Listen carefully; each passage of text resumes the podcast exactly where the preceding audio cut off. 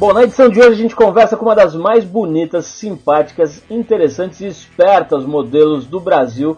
Dá para falar com certeza em todos os tempos. Estamos falando da maravilhosa Mariana Weikert, que vem aqui hoje bater um papo com a gente sobre a época em que ela desfilava para os maiores estilistas do mundo, sobre a decisão que ela tomou um belo dia de dar uma desacelerada radical, abriu mão de grana, abriu mão de um salário gigantesco para voltar para o Brasil e ficar perto dos amigos, da família, etc. Vai falar também sobre a experiência dela na televisão, né, começou com aquele programa, o saudoso programa é, Saca-Rolha, né, com o Marcelo Tassi, com o Lobão, e hoje está no GNT, apresentando um programa de moda.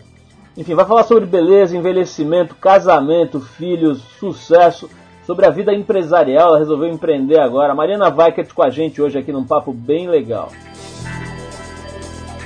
Quem também dá o ar da graça no programa de hoje é o nosso repórter excepcional da revista Trip e apresentador do programa Manhã Maior lá da Rede TV, Arthur Veríssimo.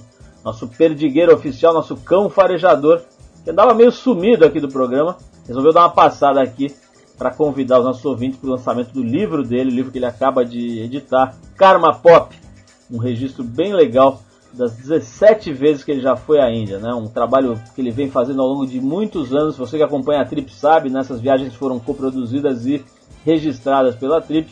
E agora o Arthur resolveu editar, compilar esse material. Um livro muito bonito, Karma Pop. Bom, mas antes a gente vai abrir o programa com música e com a banda Dave Matthews, que se apresenta no Brasil no domingo, dia 10 de outubro. Por aqui a gente vai com a faixa Why I Am, do novo, do mais recente disco do grupo, né, o Big Whiskey and the Gru Grooks King, lançado em junho do ano passado. Depois do som do Dave Matthews, a gente volta com o ilustre Arthur Veríssimo por aqui. Vamos lá.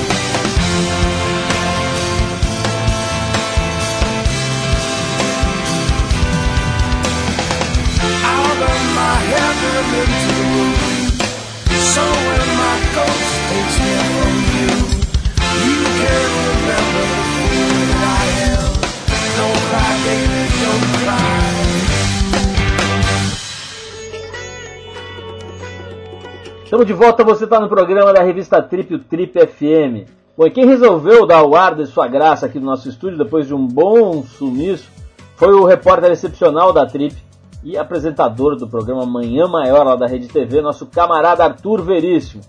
Arthur passou por aqui para convidar os nossos ouvintes para o lançamento do livro dele, Karma Pop, um registro, com textos e fotos muito interessantes que ele mesmo produziu das 17 passagens dele pela Índia cara foi, você que acompanha a Trip sabe, né? Essas viagens foram coproduzidas e registradas aqui na Trip. Ele vai à Índia já há muitos anos e agora compilou tudo isso num belíssimo livro aqui da Master Books, o Karma Pop. Vai lá, Arthur, fala você mesmo aí. Aqui quem fala é Arthur Veríssimo, repórter excepcional da revista Trip há mais de 25 anos, apresentador do Manhã Maior da Rede TV.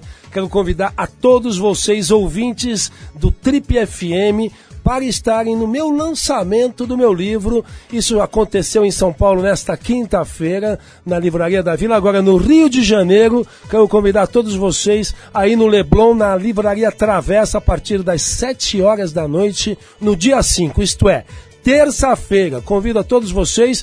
Esse livro é um inventário de todas as minhas viagens. Foram mais de 17 viagens que realizei à Índia que iniciaram em 94 e que vieram até agora em 2010. Foram cinco Cumbamelas, o festival religioso mais antigo da história da humanidade, juntamente com imagens do festival do Ganesha, Ganesh Chaturthi, com as minhas peregrinações indo até o Himalaia nas nascentes do rio Alaknanda, Mandakini, Yamuna e o rio Ganges também. Vocês vão ver umas fotografias maravilhosas de toda a história do pré-jiu-jitsu nos tempos do deus macaco macaco Hanuman. Esse é Arthur Veríssimo convidando a todos vocês para estarem comigo para curtirmos juntos esse meu lançamento do Karma Pop com a editora Master Books aí no Rio de Janeiro. Até já. É isso, esse foi o Arthur Veríssimo chamando todo mundo para o lançamento do livro Karma Pop. Para quem não puder ir ao evento no Rio, vale procurar o livro nas livrarias. Né? Ele foi editado pela Master Books, são 138 páginas uma direção de arte muito bonita do Richard Kovacs e uma edição de fotografia não menos brilhante do Rui Mendes, outra fera aí do mundo editorial. Tá lá o livro contando as incríveis peripécias de Arthur Veríssimo, meio homem, meio Hanuman, o nosso Nagababa predileto Arthur Veríssimo. Bom, depois do Arthur, já já o papo aqui é com a bela Mariana Weikert, uma figura queridíssima, muito interessante. A Mariana já está aqui se ajeitando, vai falar com a gente sobre televisão, sobre mundo da moda, sobre beleza, um monte de coisa legal. É, a Mariana já está se preparando aqui, mas enquanto isso a gente vai tocar aqui um som da banda Novos Baianos. A faixa é Tinindo Trincando, aquele álbum absolutamente clássico, Acabou Chorar, de 72. Esse disco é considerado por muita gente boa como um dos mais influentes e importantes discos da história da música brasileira em todos os tempos. Claro que a gente lembra aqui que na Trip, se você não viu ainda, na Trip desse mês, a Trip está nas bancas, tem uma matéria muito bacana sobre o grupo. Foi produzida pelo Pedro Alexandre Sanches, jornalista, que a ideia era levar alguns dos ex-integrantes do, dos Novos Baianos para visitar o sítio do Rio de Janeiro, onde eles criaram uma comunidade alternativa na década de 70.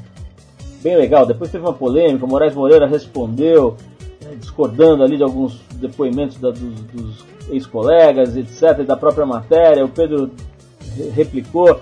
Enfim, se você quiser ver tudo isso, vai lá na banca e depois dá uma olhada também no site da Trip.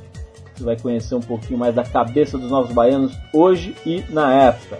E para te inspirar, vamos tocar então Tinindo e Trincando. E depois tem Mariana Weikert com a gente aqui no Trip.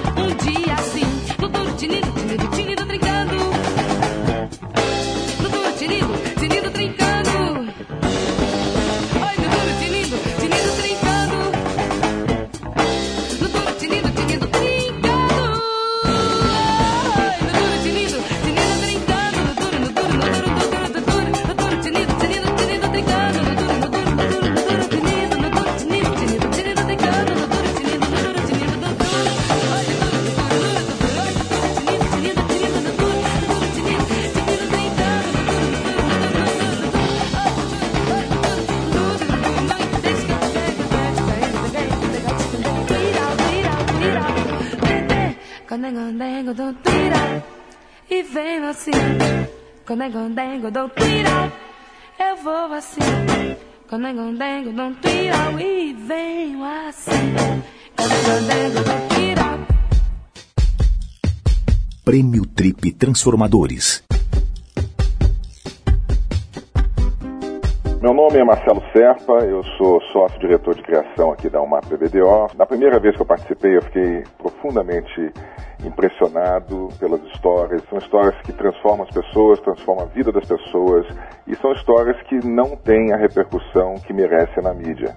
E assim como nós temos vários prêmios que dão melhor música, melhor vídeo, era fundamental que essas pessoas pudessem realmente ter uma, um palco onde eles pudessem, pudessem celebrar o trabalho que elas fazem.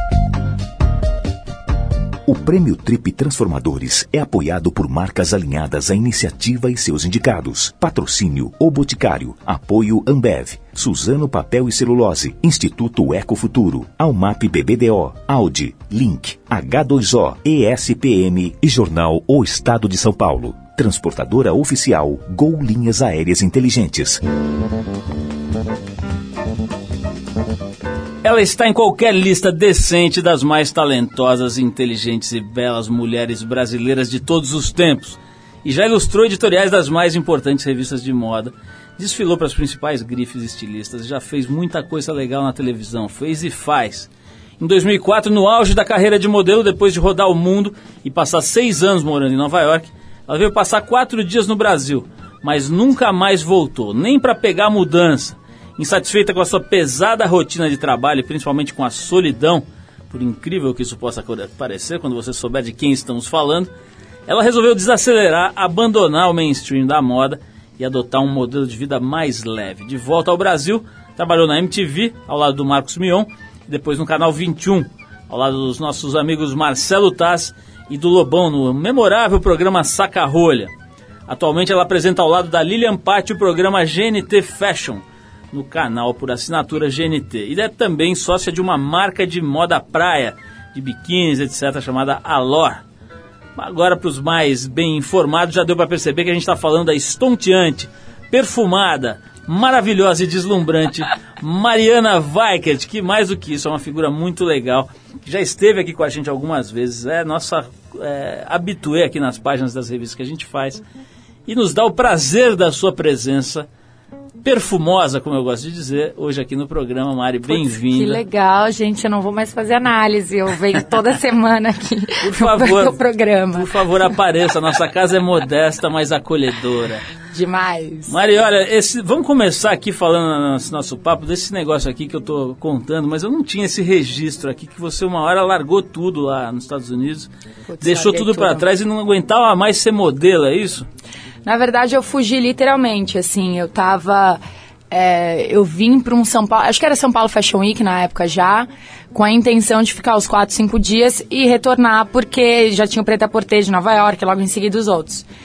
E aí eu fui postergando, eu fui adiando a minha volta e fui inventando desculpinhas pra mim mesma, assim, eu não tive balls, eu não tive coragem de falar, acabou, não aguento mais isso, isso não me alimenta, eu não gosto, eu discordo de quase tudo que acontece e pra ficar aqui realmente. Então, nessa lenga-lenga toda, chegou uma hora, até minha mãe me chamou a atenção e falou assim, olha, minha filha, tu já tá aqui há seis meses, e aí? Falei, não volto mais. E aí eu me lembro que eu peguei, o- eu contratei uma, uma empresa de mudança, mas, meu, por telefone, eu peguei tanta ojeriza, tanta aversão e medo, não das pessoas me, me obrigarem a ficar lá, mas me convencerem a voltar pra lá, porque financeiramente, tipo, outra pegada. E aí fiz toda essa mudança por telefone, botaram tudo num container lá, me deixaram aqui em Santos.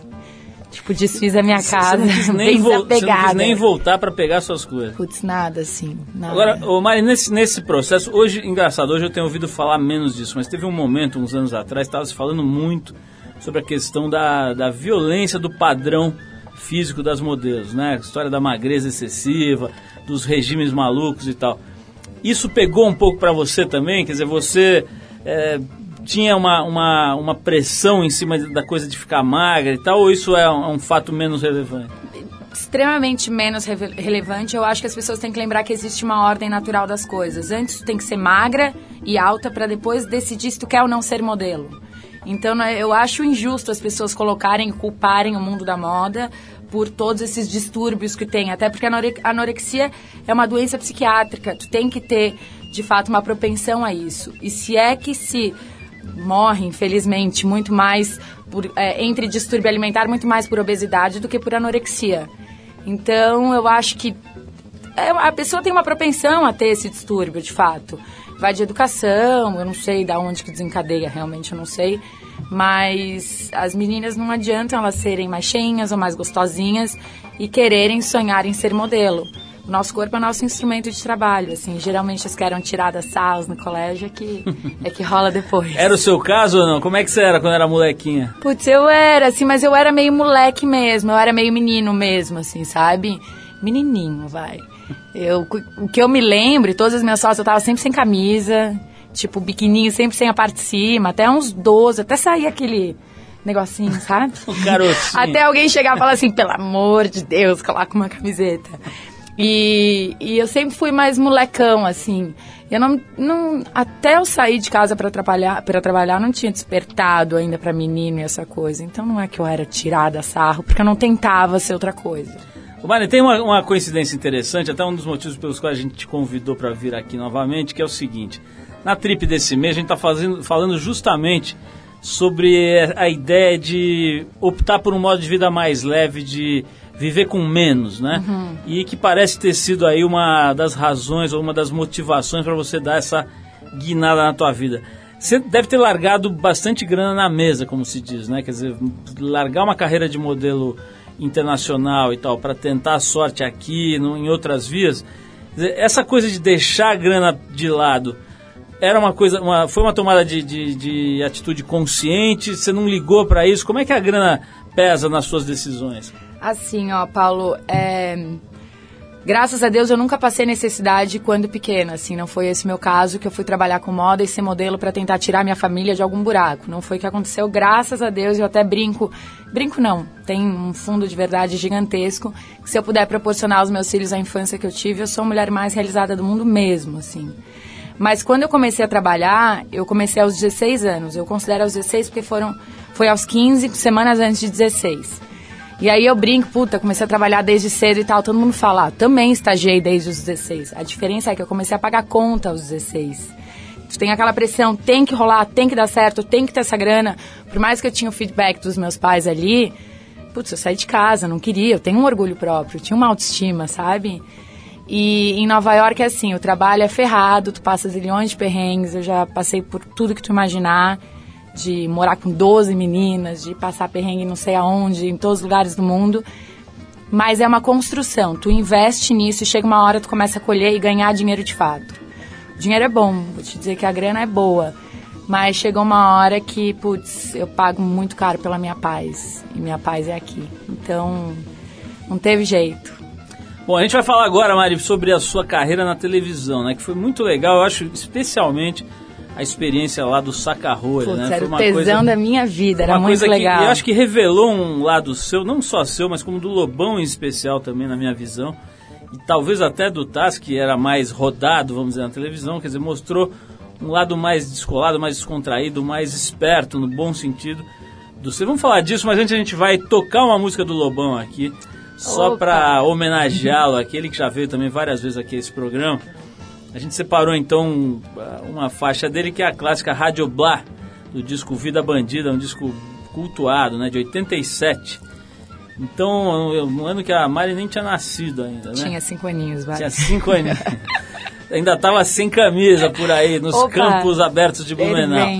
Bom, a gente vai ouvir então a versão que ele fez dessa música pro Acústico MTV de 2007. Depois do Lobão, a gente volta para saber um pouquinho como é que a Mariana Weikert foi parar na televisão. Vamos lá. Ela adora me fazer de otário Para entre amigas ter o que falar É a onda da paixão paranoia Praticando sexo como jogo de azar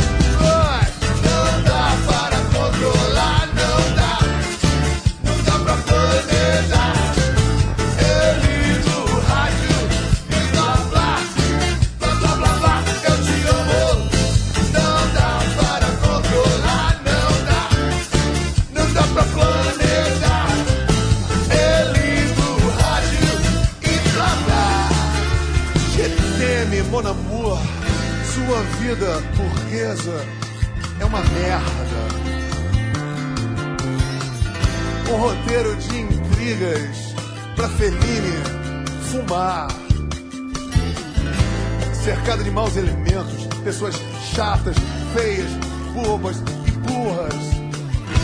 E ninguém pensaria que ela quer fuder!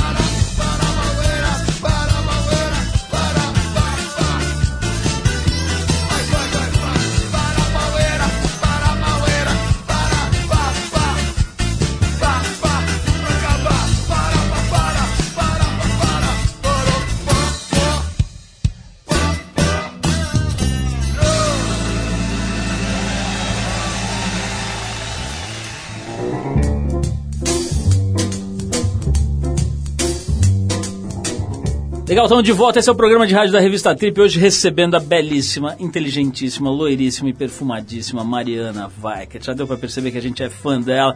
E não é por acaso. Vai lá no nosso site, dá uma olhada nas fotos dela, na imagem dela. Você vai ver que ela não é só inteligente, mas é muito bonita. E vamos falar disso, Maria, porque quando você foi trabalhar na MTV, você já começou a lidar com a câmera, com a câmera de, de enfim, com a, com a televisão.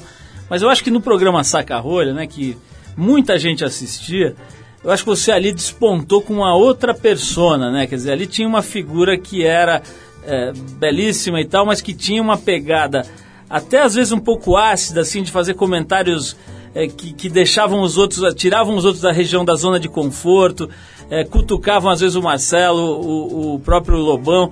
Como é que foi essa experiência aí, Maria? Você se sentia, quando você foi convidado, você se sentia capaz de encarar aquilo?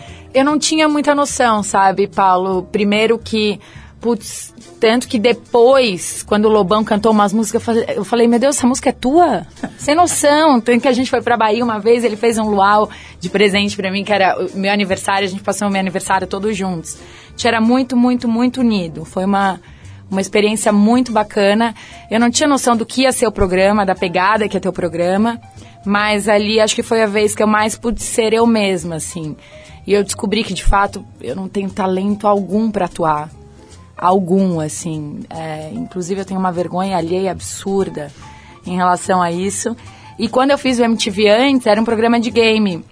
Então, era um programa que eu tinha que ficar brincando, que eu tava me divertindo, sem de fato estar. E, e ali o bichinho da TV não tinha me picado de vez. Eu acho que o estar na TV não tem essa vaidade, sabe, Paulo? Eu acho que eu tenho que acreditar no projeto, ser um projeto bacana, que eu possa ser eu mesma, que eu possa paputar e que eu possa brincar, errar, e, enfim.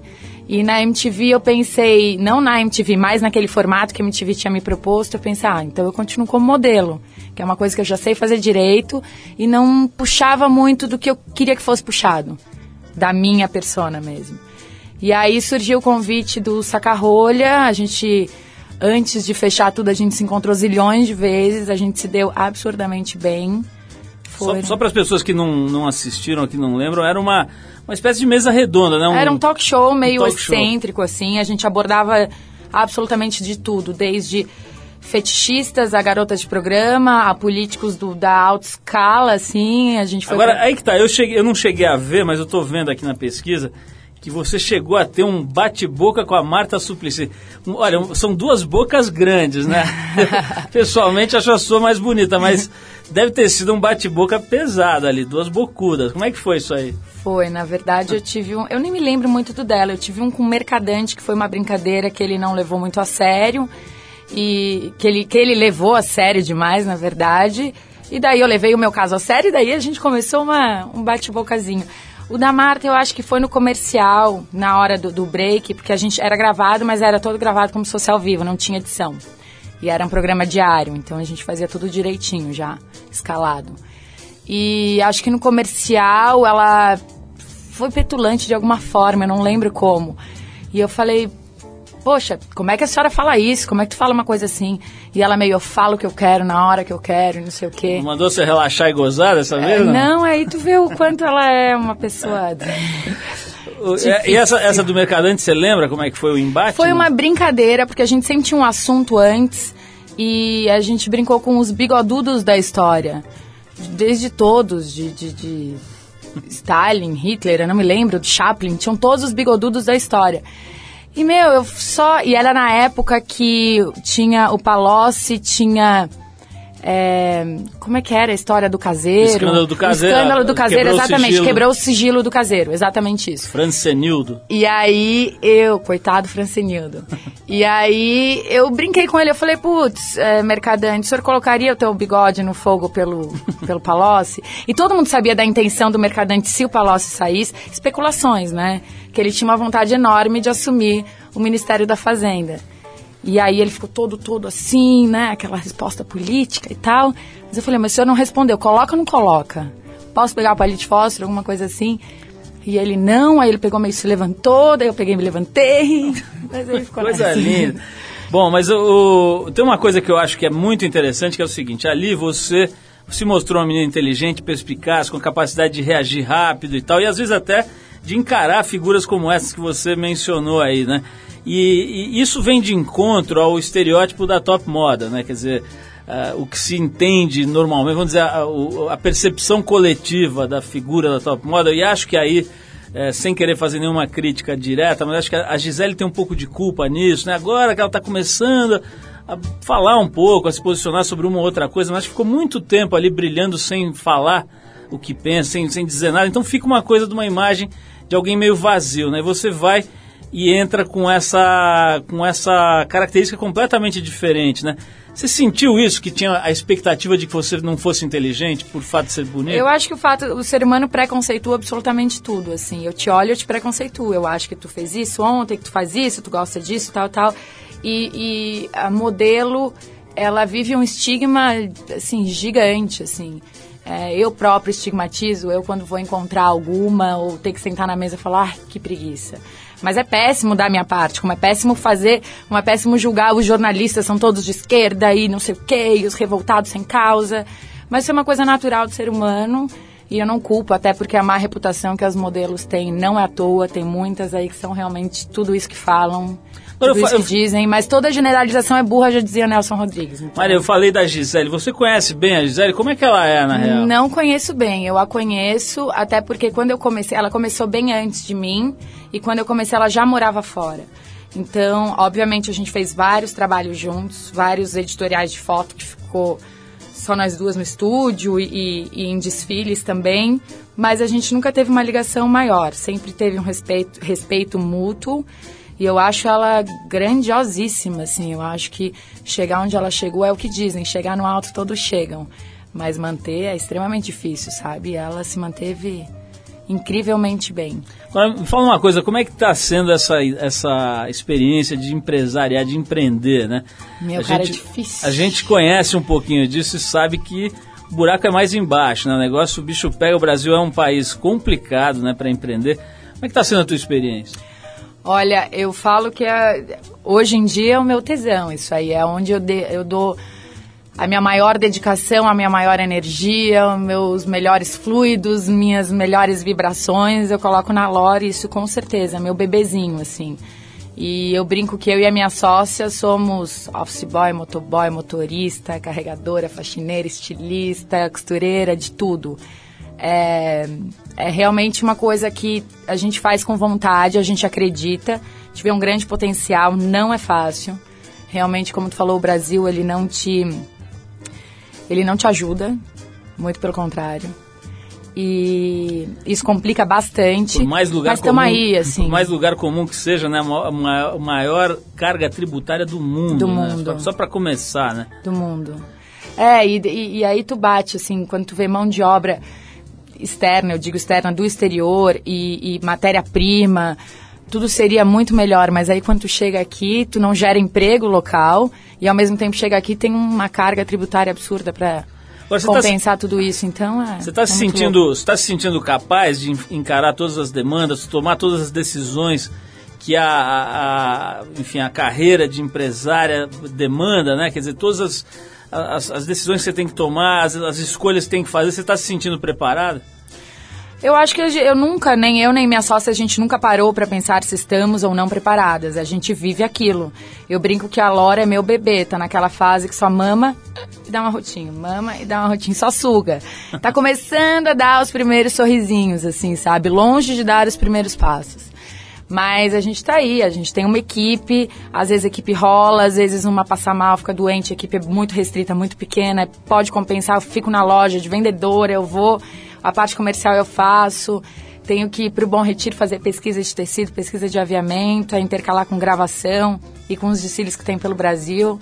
Agora, uma Mas das é- coisas mais difíceis né, do empreendedor, Mari, é a coisa da sociedade, né? De cara você já tem que dividir, né? De que ceder e tal. Como é que está sendo esse aspecto? Olha, uma sociedade é uma coisa extremamente difícil, mas eu acho que a gente aprende todo dia. A gente tem que aprender as limitações uma e da outra, no meu caso. Mas ao mesmo tempo também divide responsabilidade, sabe?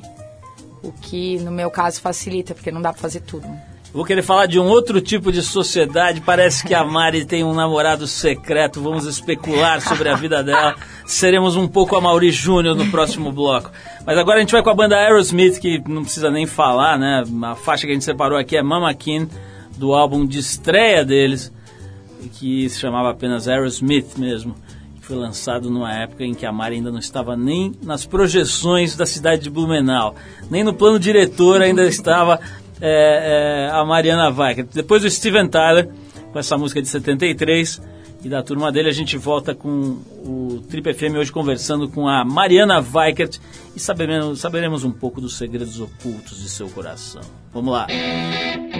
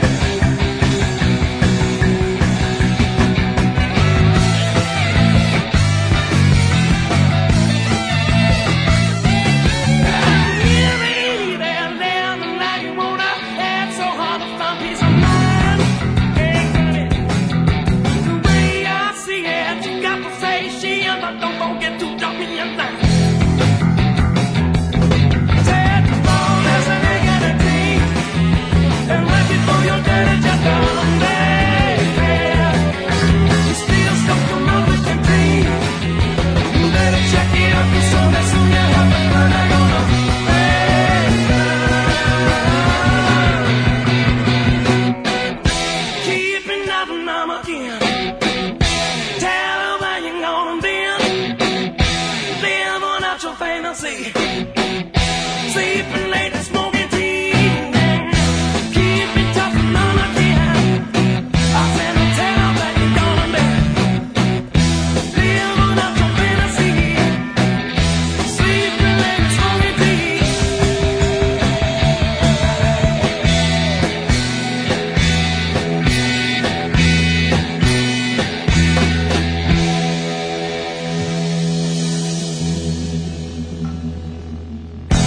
Você está no Trip FM. 26 anos de independência no rádio brasileiro.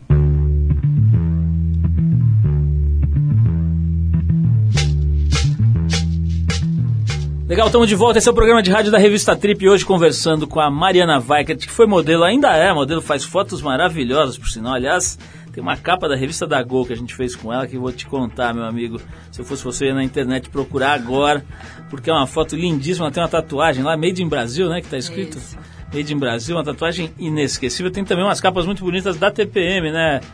Mariana, você fez, fiz foi? é, umas duas capas. Duas capas, bem no na hora da comecinho, gente fazer né? a terceira, né? Vamos aí.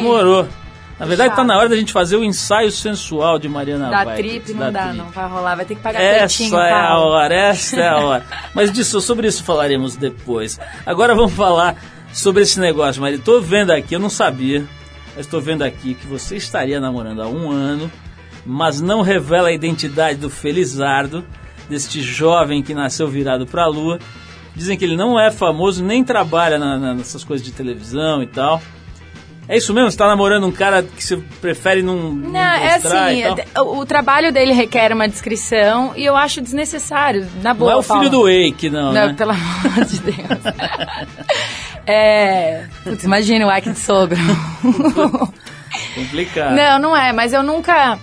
é, eu acho que eu tenho até uma, uma relação bacana com a imprensa, assim. Eu acho que eles entram até certo ponto e eu os deixo entrar até certo ponto, até porque eu nunca saí bêbada por aí, nunca saí beijando um cara um dia, outro cara no outro, nunca saí fazendo besteira, nunca saí com um namorado em foto, nunca. Então não é a primeira vez. Eu acho que isso é meu e só meu e ninguém vai me tirar. Agora, essa tua carreira de modelo rolou bastante, rolou muito bem, né, Mari? Você conseguiu fazer um patrimônio, ganhar uma grana com, com o que você já fez de modelo ou é- deu só pra você bancar a tua vida? Olha, Paulo, é, eu não sou uma businesswoman. Fato que não, não sou. Eu já perdi muito dinheiro, eu acho que já fui muito lesada também. É, já, já, já, já gastei muito. Mas eu prezo muito pela minha qualidade de vida. Você torrou Hoje muita dia- grana? Já. O que, que você faz? Já comprava muita- bolsas? Não, zero. Eu sou zero consumista mesmo, assim, zero. Viagem, então. Mas gasta. viagem, é, eu comecei a ganhar dinheiro muito cedo, enquanto as minhas amigas não ganhavam. E o que eu proporcionava a mim, eu queria proporcionar às pessoas à minha volta. Quando eu viajava, viajava com as amigas. Quando eu ia jantar num lugar incrível, eu jantava com as amigas. Quando eu ia faz, chegava em Blumenau, ia fazer, sei lá, churrasco para 200 pessoas. Eu não- sei com o que que foi, mas sei que eu não guardei grana dessa época. Mas hoje em dia eu já tô mais regrada e já tô com o meu pezinho. A, a, a, Grazi, a Grazi falou aqui pra TPM um negócio que até repercutiu bastante. Ela disse que ela uma vez comprou uma bolsa de 10 mil reais e depois ela pegou raiva da bolsa, que ela não conseguiu olhar pra bolsa porque achava que tinha. Eu fiz uma sido um capa da. TPM com isso. Que era tipo, eu segurava um cartazinho e falava uma coisa que eu comprei e que eu me arrependi horrores disso. Acho que É toda mulher verdade. tem isso. Toda Ô, mulher. Ô Mari, falando sobre essa coisa de modelo, eu tô vendo aqui que você já falou aqui, contou que você gosta de se sacrificar bastante para certos trabalhos e tal. Eu tô vendo que você fez, chegou a fazer uma foto na Lapônia com 18 graus negativos. Na Lapônia é a terra do Papai Noel, Papai né? Noel, exatamente. 18 graus negativos só de blusinha. Deve ter sido uma foto interessante, gostaria de ver essa imagem. Eu te mando. Mas o, mas o, o que eu quero saber é o seguinte: você sente saudade da carreira de modelo? Não. Zero. Nossa, brusco, né? Mas não, não sinto não. Eu gosto de já ter feito isso, eu gosto das coisas que, graças a Deus, eu já pude conquistar com isso, as pessoas que eu conheci com isso. A grande maioria, não tenho muitos amigos do meio, não, eu tenho muito poucos, mas grandes amigos. E era realmente um mundo que eu discordava de muita coisa. Tipo, chegava pra fazer prova de roupa, sei lá, do Valentino, ficava ele, aquela coisa caricata que a gente vê realmente é literal. Ele fica sentado num sofá com os cachorros e te faz andar, e extremamente laranja. E as pessoas. Ele é laranja? É, só que daí aquilo te irrita, tu tá cansada, tu tá um acabada, tu tá em Fale-me um pouco sobre a cor dele. Ele é ocre ou laranja? Nossa, Dá uma paleta de cores Não, aqui pra ele- gente ele- definir o pan- terracota. Eu vou pegar o Pantone, eu vou pegar o Pantone. Pantone, Não, porque é o quê? Aquele bronzeamento artificial que o cara faz? Mas o que eu te digo é que as pessoas, elas têm... é, elas nem são as culpadas, coitadas, mas as pessoas em volta, talvez, que deixam ela- elas acreditarem nessa grandiosidade todas que elas são, e que de fato não é nada. Então elas ficam meio sem parâmetro para saber o que, que pode e o que não pode fazer com outra pessoa, o que pode e o que não pode fazer para com o próximo, entendeu? Então essas coisas me irritavam um pouco, e a maior importância era se fulano fez a coleção azul ou vermelha. Putz, eu tava... pff, sabe? Gemanfu. É, montinhos assim. Ô, ô, Mari, tem uma frase aqui, quero saber se você confirma ou não. Que é o seguinte: você teria dito aí em uma entrevista em algum lugar que se eu fosse mulher eu seria gay. Você seria um caso clássico de mulher bicha? É o seguinte. Eu falei muito provavelmente. Não, eu, eu, eu acho mulher um bicho muito chato. Mulher é daquelas que fala A pra conseguir B, sabe? Mulher. Tipo, sou casada contigo. Vamos lá, Paulo, por Vamos, exemplo. vamos lá. Daí. Gostei enfim, dessa hipótese. Aí eu tô carente, porque sei lá, porque eu tô carente, hormonalmente falando, ou Hum. aconteceu uma merda, enfim, tô carente. Ao invés de eu te falar, Paulo, por favor, fala que me ama hoje, eu começo assim. Você não tá me olhando. Você não gosta de mim. Bicho chato, meu Deus do céu, sabe? E eu tento ser muito prática. Eu até comento com com meu namorado às vezes que eu não tô sendo, eu falo assim, não quer namorar mulher? então é isso.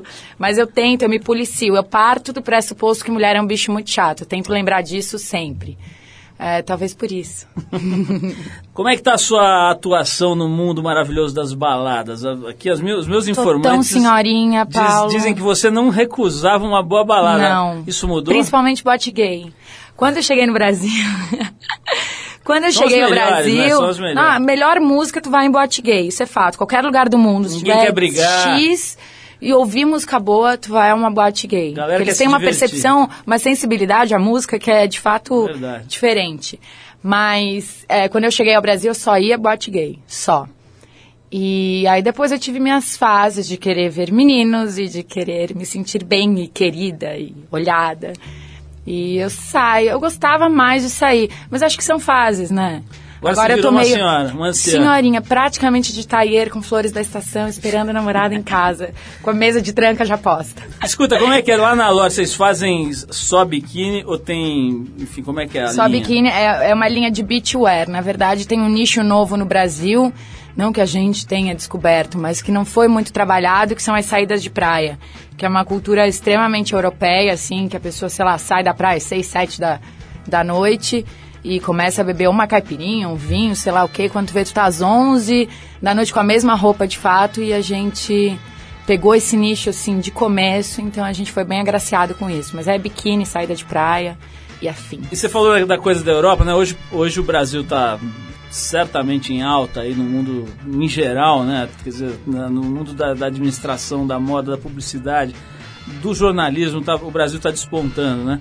É, tem uma coisa que eu me lembro de ter visto colegas, amigos que, que lidam com moda falando muito, que é da diferença do corpo, né? A diferença das medidas e do, do, do hábito mesmo de usar peças maiores e tal. Isso, isso mudou já ou você continua tendo que modelar diferente uma peça que vai para o Brasil ou vai para outro país? Continuo, mas isso é uma questão, é cultural, independente de corpo, é cultural. A menina pode ter uma bundinha pequena, mas ela quer cobrir mais se ela for. E, e é diferente da europeia, é, da americana e da brasileira, que são os, os pontos que a gente mais foca.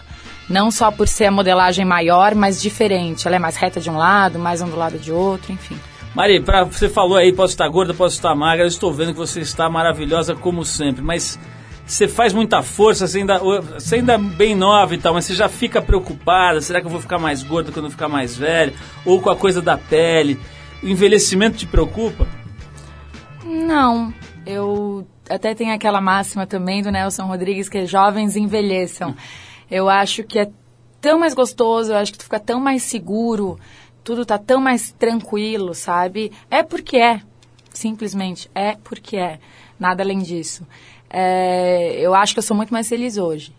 Muito mais Mari, feliz hoje. você, já, olha, você, eu vou terminar esse papo, já que você mencionou o Nelson Rodrigues várias vezes, eu vou mencioná-lo, negando uma frase de Nelson Rodrigues que disse certa vez que não existe mulher bonita feliz. Estamos aqui diante de uma mulher bonita feliz, Mariana Weikert, nossa convidada de hoje. Obrigadíssimo, Mari, Nossa, parabéns. de coração, muito bom estar aqui mesmo. Eu também adorei, espero que você volte sempre, espero que você volte para falar que a, que a, a Lor Tá bombando. já está valendo 82 milhões de dólares no mercado, está abrindo capital. Fenômeno. Ah, Não, mas acho Te mesmo. dá umas ações, Acho que, pô, por favor, lembre-se da gente. Acho mesmo que vai ser legal, porque, pô, toda a vivência que você tem aí no mundo da moda e tal, certamente você vai conseguir colocar lá. E mais do que tudo, eu posso falar um pouquinho aqui como empreendedor que também começou do zero. O que precisa mesmo é essa devoção, essa adoração, essa coisa que você falou do bebezinho, de ficar amamentando, de ficar cuidando. Então, é esse que é o segredo. E hoje em dia isso gera valor mais rápido do que na época que a gente começou, nos anos 80, em que tinha que ma- matar cachorro a grito e botar irmão mais novo no jardim para economizar anão. Essa era a nossa época. Mari, brigadíssimo. A gente vai terminar esse papo com a Mariana Weikert com uma música cujo título é exatamente o sentimento que ela nos inspira com a sua presença iluminada. Olha. Nós vamos tocar o mago do romantismo e da sensualidade, Nat King Cole, um gênio da música mundial, uma das mais belas vozes de todos os tempos, e a faixa se chama Love. Amor para Mariana Weikert, do álbum de mesmo nome, lançado em 1965. Mariana, a gente adorou a sua presença. Vamos te dedicar a esta música desse gogó de veludo cotelê chamado Nat King Cole e sua faixa Love para você Honrada. e para todas as mulheres maravilhosas que nos ouvem. Vamos lá?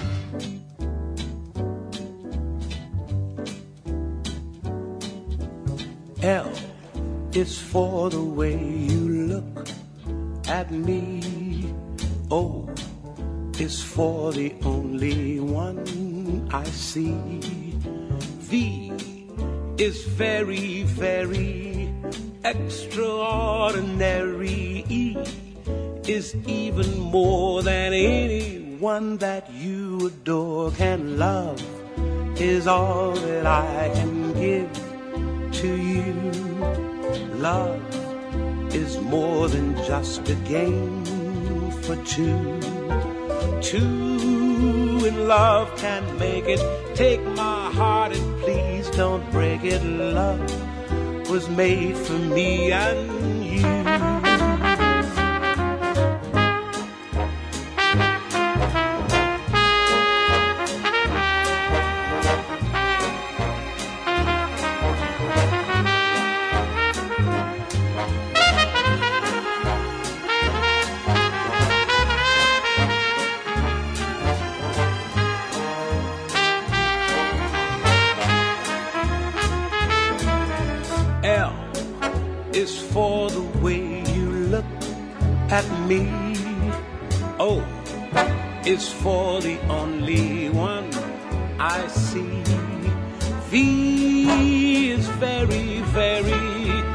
Extraordinary.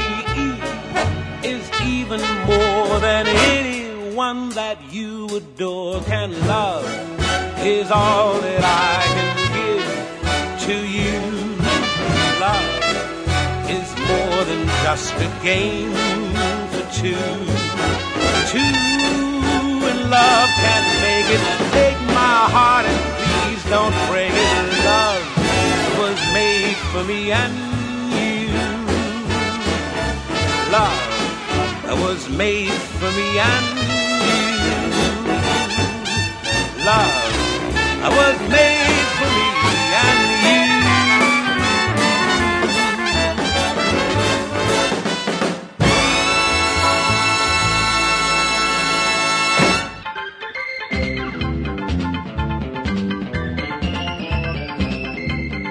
É isso, pessoal. O Trip FM é uma produção da equipe que faz a revista Trip já há 26 anos no ar. Apresentação Paulo Lima, produção e edição Alexandre Potashev. Para falar com a gente, você pode escrever para rádio@trip.com.br ou então pode nos adicionar no Twitter. A gente está lá no Revista Underline Trip. Se você perdeu o programa de hoje, quer escutar de novo ou quer conhecer melhor o nosso trabalho, é só ir lá no trip.com.br. Lá você vai encontrar um arquivo com centenas de entrevistas feitas aqui nos últimos 10 anos. Você vai poder escutar no site ou baixar para o seu computador, para o seu tocador de MP3 para escutar a hora que quiser, onde quiser. Se quiser escutar correndo, fazendo ginástica no carro, tá lá, é só baixar. Bom, na semana que vem a gente volta, nesse mesmo horário, com mais um Trip FM. Abração e até a próxima.